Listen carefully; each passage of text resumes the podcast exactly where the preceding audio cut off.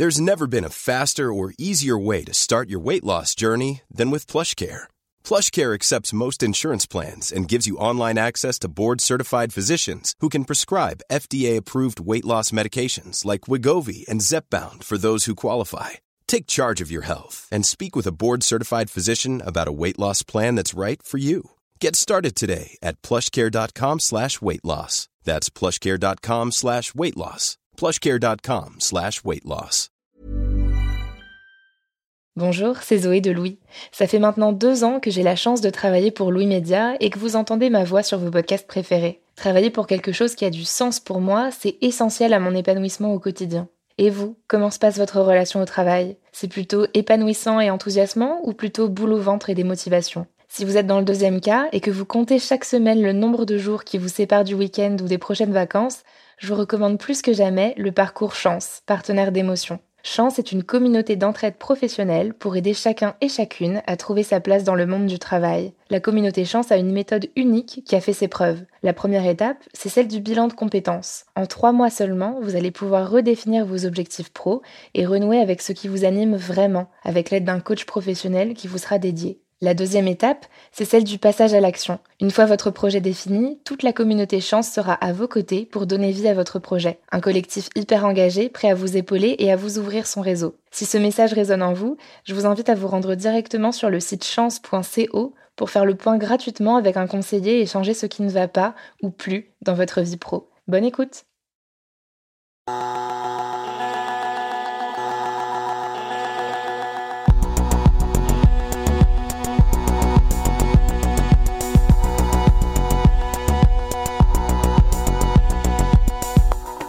Mon image de l'open space, c'est d'abord la collègue qui mange des sushis devant son ordinateur à midi parce qu'elle n'a pas le temps, et ensuite elle jette ses boîtes plastiques dans la poubelle et il y a une odeur de sauce soja qui flotte pendant les trois heures qui suivent. Mais surtout, l'open space, c'est voir tout le monde, tout le temps. On peut vérifier d'un coup d'œil l'écran du collègue de gauche. Il n'y a aucun échappatoire pour ne pas entendre cet autre là, parce que à chaque fois qu'il se déplace, il peut pas s'empêcher de faire une blague, un commentaire, bref, un truc qui s'entend. Et puis, au fond, dans un cube transparent avec des stores, il y a le chef, celui qui n'a pas à sentir l'odeur de la sauce soja. Avec le Covid, on a entendu beaucoup de gens annoncer la mort de l'open space. Est-ce que vivre avec ce nouveau virus, ça veut dire cloisonner les espaces de travail? Judith Chetrit s'est sérieusement penchée sur la question. Et spoiler, la fin de ces grands espaces de bureaux, ça n'est pas pour tout de suite, même si l'open space évolue. Dans cet épisode, Judith Chetrit est allée visiter les locaux de Orange, où elle a rencontré Laurent Bandelier, délégué central adjoint de la CFDT de l'entreprise. Elle a aussi échangé avec Pascal Diby, ethnologue, plus précisément ethnologue du bureau, et enfin avec Olivier Cross. Il conseille les entreprises sur l'aménagement de leurs espaces de travail.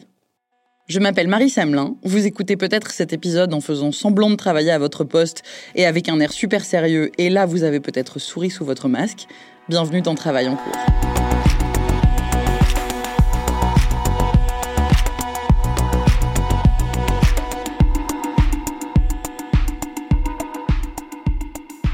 Depuis plusieurs mois, si vous y retournez, la vie au bureau a un nouveau mobilier. Des signes de circulation à suivre, des flacons de gel hydroalcoolique, des masques, des affiches collées dans les ascenseurs ou sur les portes pour rappeler que cette salle est limitée à 10 personnes. Il y a des nouvelles habitudes aussi. Le mètre de distance, la désinfection des mains et des écrans, le salut du coude. Et au siège d'Orange à Paris, je n'y échappe pas quand je retrouve Laurent Bandelier. Il est délégué central adjoint de la CFDT. Il y a eu un chamboulement depuis le début de cette année sur l'aménagement des open space, c'est qu'on a euh, condamné des positions de travail pour que les gens soient plus forcément face à face à cause de la crise sanitaire, euh, pour qu'ils soient plus forcément face à face ni côte à côte, de façon à respecter les, distanciations euh, sociales. Chez Orange, il y a beaucoup d'open space. Laurent Bandelier ne sait pas exactement quelle en est la proportion parmi leurs espaces de travail, mais c'est devenu un aménagement commun depuis une bonne quinzaine d'années. Aujourd'hui, environ un tiers des Français travaillent en open space. Et ces bureaux partagés en espace ouvert, eh bien, il faut justement les aménager autrement depuis la Covid-19 pour respecter la distanciation sociale. Il y a plus de promiscuité entre les postes et ce n'est pas évident de contrôler tous les déplacements. Alors, il y a eu des vitres remplies de glace, un renouvellement plus fréquent de l'air et de la ventilation. Maintenant, l'impact, c'est s'il y a plein de monde sur un open space, à partir du moment où quelqu'un arrive à déclarer, à dire bon bah je suis qu'à contact ou je l'ai je l'ai attrapé, bah, c'est tout le plateau qui est euh, qui est impacté. J'ai vu sur un site où j'ai l'habitude d'aller euh, tout un étage fermé. Car les open space, ce sont aussi les tout-sautements, les éternuements des collègues. Et il n'y a aucune cloison pour nous en protéger. On partage le même air où stagnent des nuages de gouttelettes peut-être contaminés. Le bureau, c'était un lieu un peu sale. Euh, tout le monde était un peu sale, même les gens qui y allaient. Il y avait un problème d'hygiène réel, euh, général. Il faut savoir quand même que toute la France a été équipée de salles de bain qu'en 1970. Hein, C'est-à-dire qu'on on a été un des peuples les plus sales du monde pendant longtemps. Et le bureau, il en était euh, un des, endroits où on transpirait ce qu'était la société. La personne qui me décrit cette image très peu ragoûtante des bureaux, c'est Pascal Diby, ethnologue et auteur d'une ethnologie du bureau. Alors bien sûr, depuis, les conditions d'hygiène ont énormément changé. Mais en open space, les conditions sanitaires ne sont pas toujours idéales. Déjà en 2013, une étude menée sur plus de 1800 travailleurs suédois a montré que les personnes qui travaillent en open space sont deux fois plus souvent en arrêt maladie de courte durée que celles qui travaillent dans des bureaux fermés. Une étude danoise et une étude canadienne ont eu des résultats similaires. Donc si en temps normal, on tombe plus souvent malade en open space que dans un bureau fermé, autant dire qu'avec la Covid-19, l'open space pose question. On a pu lire euh, dans la presse au début du mois de mai et après, ça ça n'a pas duré. Euh, des articles, effectivement, qui traitaient de la question euh, est-ce la fin de l'open space Pourquoi venir au bureau Pour y faire quoi Et du coup, quelles sont les, les natures d'espace dont on a besoin Et quelles sont les surfaces dont on a besoin Olivier Cross, que vous venez d'entendre, est à la tête d'une équipe qui conseille les entreprises sur l'aménagement de leurs espaces de travail chez CBRE, un groupe américain de conseil en immobilier d'entreprise. Dès qu'il m'a accueilli, il m'a tué le suspense. C'est loin d'être la mort de l'open space chez ses clients.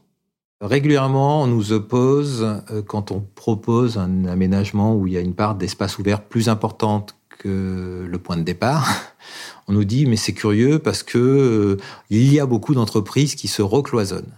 Je n'en connais pas.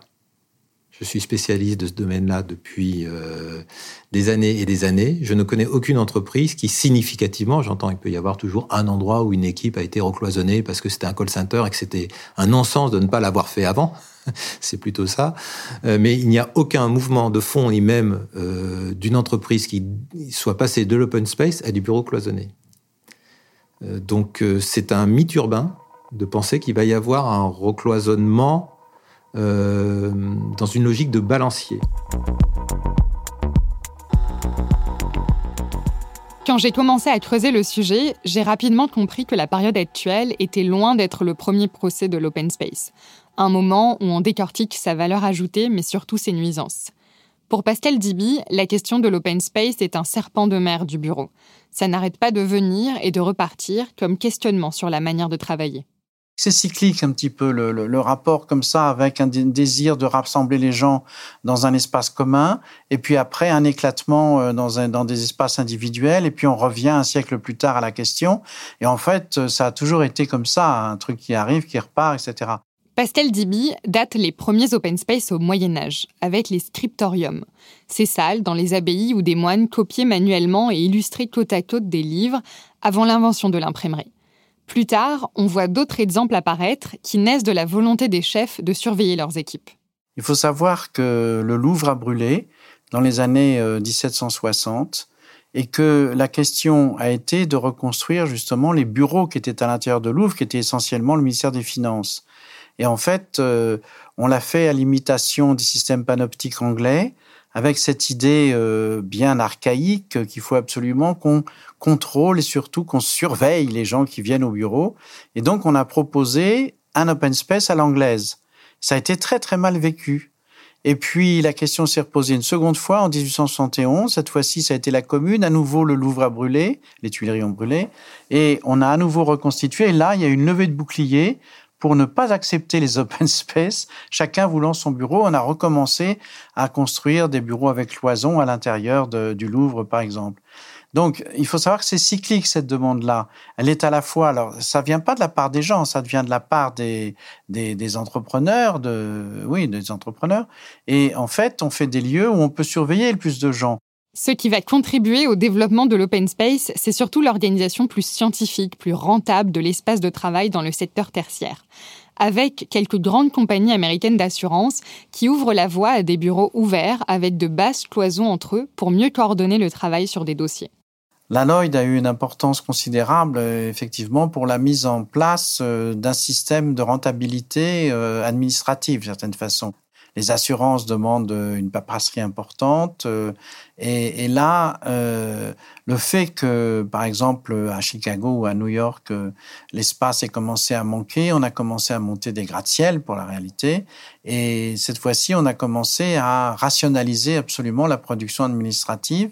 Et les assurances sont les premières à avoir voulu aller le plus vite possible. Évidemment, une assurance, c'est un cas de sinistre, donc il faut le régler assez rapidement. Et là, euh, je pense que l'open space a tout son sens, au sens euh, dans la mesure où euh, euh, les gens doivent communiquer entre eux, passer d'un bordereau à un autre. donc on n'est pas encore, on n'a pas encore de système informatique comme on a des ordinateurs aujourd'hui. Et là, ça a été vraiment, on le dit d'ailleurs, c'est la taylorisation de la production administrative, enfin production en tout cas de bureaux. Et, et, là, quelque chose se met vraiment en place qui va déteindre sur l'ensemble des systèmes de, gestion. La diffusion des open space va continuer à se faire par cycle tout au long du XXe siècle. C'est aussi ce que me raconte Olivier Cross. Assez paradoxalement, euh, si vous regardez des images euh, du monde bancaire ou d'autres mêmes entreprises dans les années 30, entre deux guerres, vous avez beaucoup d'open space. Euh, et puis, euh, à partir des années 50 et 60 surtout, il y a eu le développement du statut de cadre en France en particulier, mais aussi en Allemagne, etc.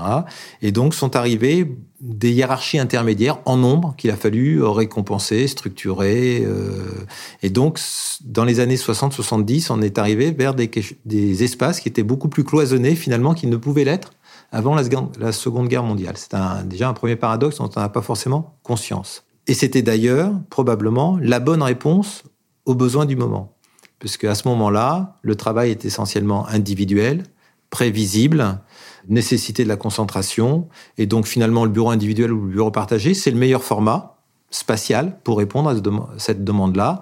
En plus, sans forcément de pression économique très très forte pendant ces, ces années-là pour les pays occidentaux en tous les cas. Et puis, le monde a évolué, mais pas forcément l'espace. Donc, on a, commencé à avoir une distorsion très forte entre le travail qui évoluait, de plus en plus imprévisible, de plus en plus collaboratif, alors qu'on restait dans des espaces individuels euh, qui ne répondaient plus du coup à ce qu'étaient les journées de travail des différentes personnes. Donc, en plus des espaces individuels, il fallait rajouter énormément d'espaces collaboratifs avec l'impossibilité à le faire pour des raisons économiques, donc une pénurie d'espaces collaboratifs. Donc, il a fallu simplement, euh, c'est ce qui se passe depuis 10-15 euh, ans, rééquilibrer tout ça pour fournir des espaces qui répondent à ce que sont les journées des collaborateurs. Par contre, derrière l'open space, il ne faut pas voir la promesse d'une meilleure communication entre les collaborateurs. Olivier Cross insiste beaucoup dessus. L'autre légende urbaine, c'est euh, les open space ont été créés pour faciliter la communication. Non. Les open space ont été créés pour faciliter les réorganisations, la fluidité des équipes pour se rencontrer, etc. Mais c'est pas la communication euh, en one-to-one avec des collègues qui font partie de l'équipe, parce que ça, de toute façon, ça fonctionne en bureau partagé. Ça fonctionne pas évidemment quand on est dans une succession de bureaux individuels. Les open space n'ont pas été créés, c'est un contresens de penser qu'ils ont été créés pour euh, générer de la communication euh, accrue au sein des équipes.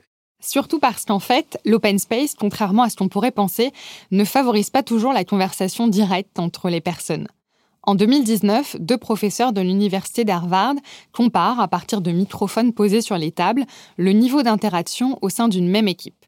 Celle-ci vient de quitter ses bureaux privés individuels pour un open space.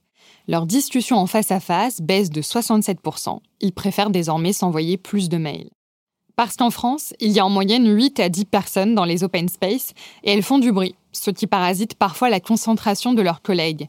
Laurent Bandelier le travail en open space a, développé certains comportements.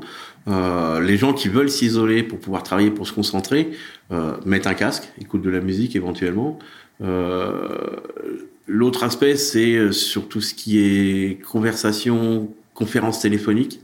Euh, d'une manière, on va dire, correcte, les gens évitent de tourner sur une conférence téléphonique avec un haut-parleur ouvert c'est arrivé, c'est tout de suite, euh, c'est tout de suite euh, gênant. Et, ça, ça c'est, il y, a des choses qui ont été sorties d'ailleurs sur les plateaux, des, des, espèces de petites lampes qui sont posées régulièrement.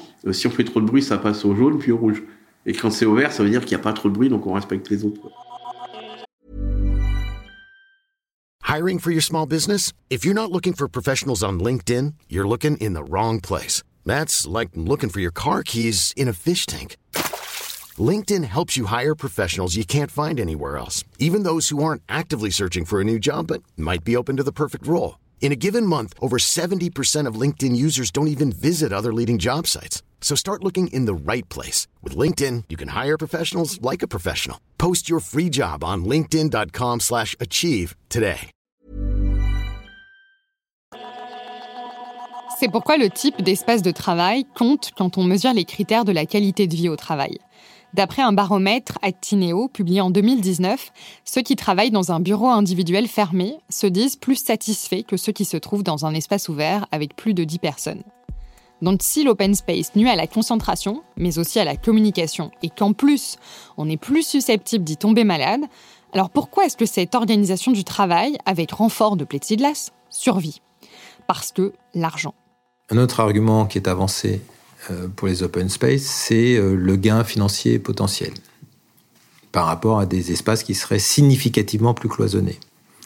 C'est en partie vrai, puisque quand on regarde l'architecture d'un immeuble, euh, finalement, l'open space permet d'aller conquérir la circulation comme étant un espace quasiment de, non pas de travail, mais, mais c'est en partie le cas quand même. Euh, permet euh, d'avoir un mètre carré finalement plus efficient euh, grâce à l'open space.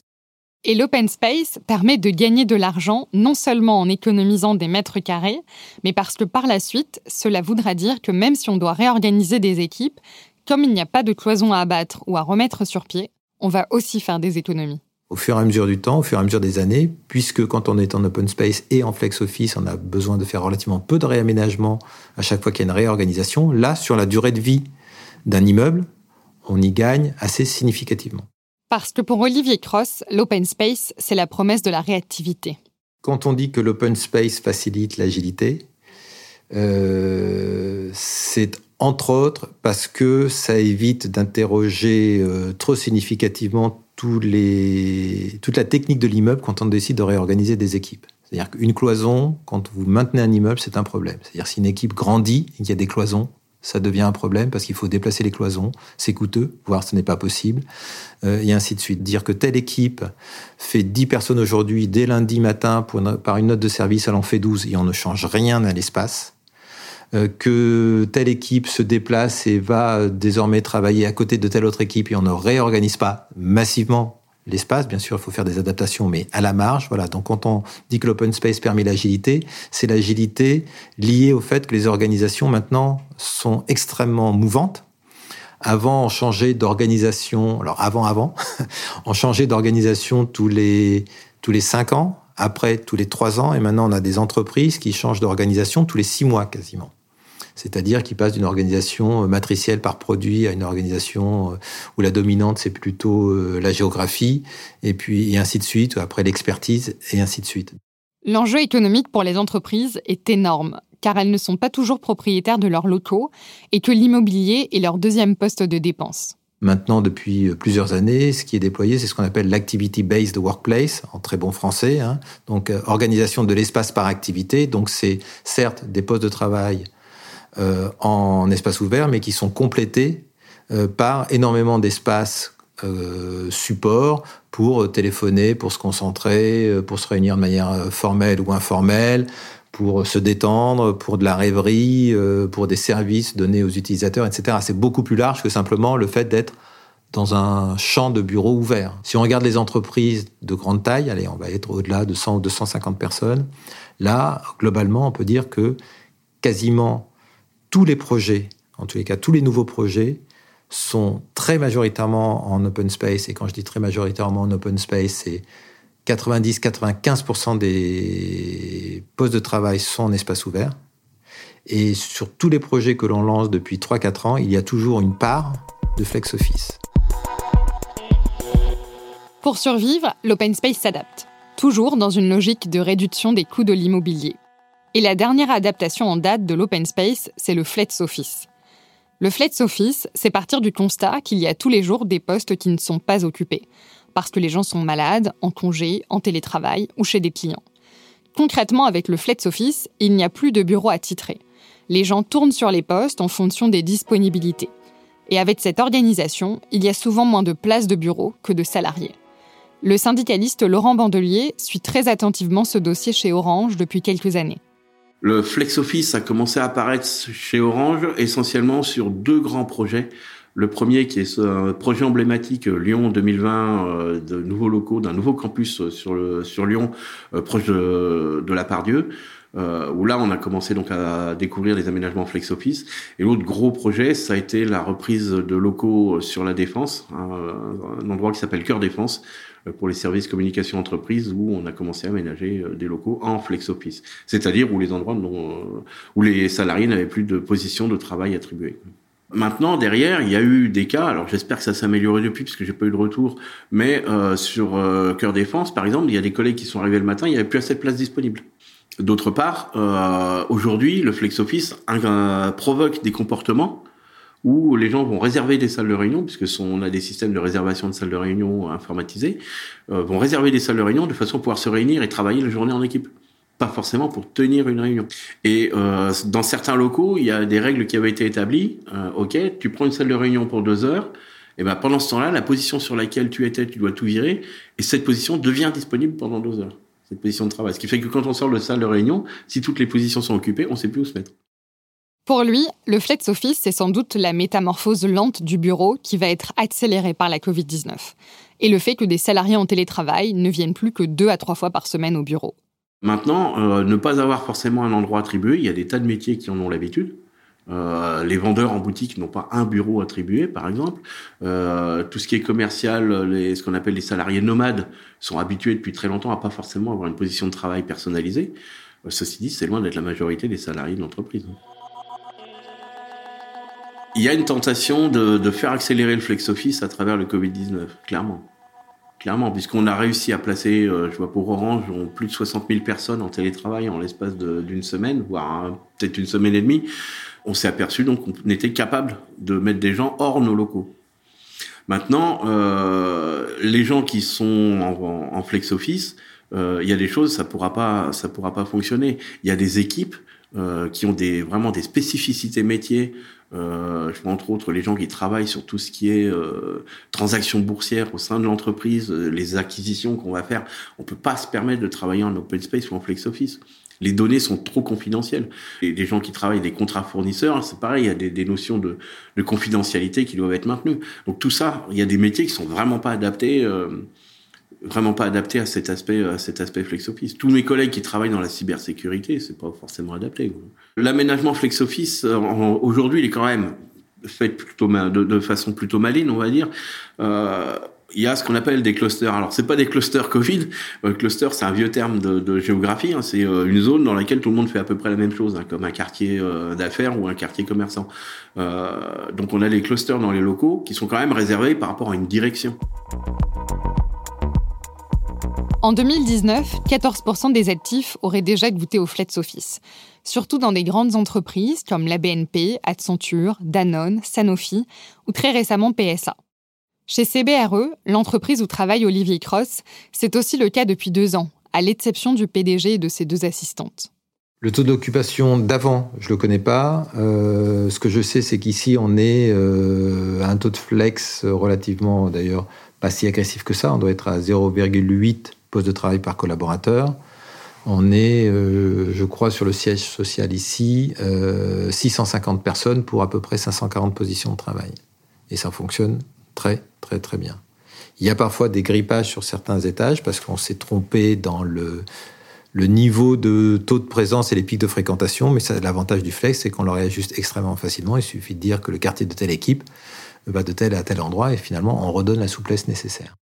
Et pour lui, c'est rentable si c'est implanté dans des open space et à condition d'avoir bien discuté des règles avant avec les salariés et entre les équipes. Le principe de base du flex office, c'est l'autorégulation. On ne réserve pas son espace avant de venir. On se base sur les, statistiques de présence en général, le nombre de bureaux offerts et des ratios qui font que sans plus d'organisation que ça, ça fonctionne. Et pour que cet équilibre fonctionne et qu'on puisse aller vers vraiment une révolution des espaces de travail, vers de la réservation beaucoup plus significative et donc du coup vers de l'hôtellisation, c'est-à-dire un fonctionnement vraiment sur réservation, y compris dans les espaces ouverts, probablement avec beaucoup de services, beaucoup d'animations euh, sur site. En 2009, le siège Alcatel-Lucent de Vélizy était passé en Flex Office, un pionnier. Et quatre ans plus tard, Stéphane Dublaine, élu CGT du site, qui a fermé depuis, écrivait dans les colonnes du Monde que les Flex Office ont été très mal vécus. Pour lui, le Flex Office est, je le cite, ressenti comme une économie de bouts de chandelle réalisée sur le dos des salariés. Cela peut aussi virer au jeu des chaises musicales, où c'est la course aux réservations, aux places que l'on garde pour les collègues et amis, et au surbooking stressant. Plus largement, en 2017, selon un sondage d'Opinionway, beaucoup de Français disent ne jamais avoir entendu parler de ce modèle. Et deux bons tiers d'entre eux y seraient défavorables si l'idée leur était soumise au travail. Chez Orange, selon la CFDT, le Flex Office est un choix qui pourrait être fait sur une vingtaine d'autres projets immobiliers en cours. Vous venez d'écouter Travail en cours. Judith Chetrit a réalisé cet épisode sur les open space. Si vous voulez nous raconter une histoire à propos de votre travail, vous pouvez nous écrire à hello at louismedia.com. Louise Emerlet est chargée de production. La musique est de Jean Thévenin et Cyril Marchand est à la réalisation. Le mix a été fait par Olivier Baudin. Marion Gérard est responsable de production et Maureen Wilson responsable éditoriale. Mélissa Bounois est à la direction des productions et Charlotte Pudlowski à la direction éditoriale. Vous pouvez nous retrouver là où vous avez l'habitude d'écouter vos podcasts Deezer, iTunes, Spotify, SoundCloud. Vous pouvez aussi nous laisser des commentaires et des étoiles. Et si l'épisode vous a plu, n'hésitez pas à en parler autour de vous. Et si vous aimez ce podcast, découvrez les autres podcasts de Louis. Émotion, Une autre histoire, Le Book Club, Entre, Injustice.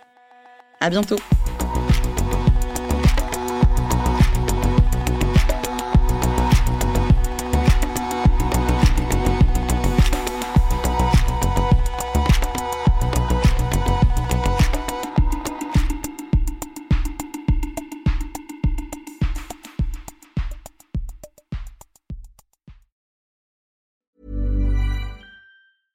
Brought to you by Lexus. Some things do more than their stated functions, because exceptional things inspire you to do exceptional things. To this select list, we add the all new Lexus GX. With its exceptional capability, you'll see possibilities you never knew existed, sending you far outside your comfort zone. But as much as the GX challenges you, it also spoils you. Its intuitive technology and luxurious features mean that wherever you go, you'll never go without.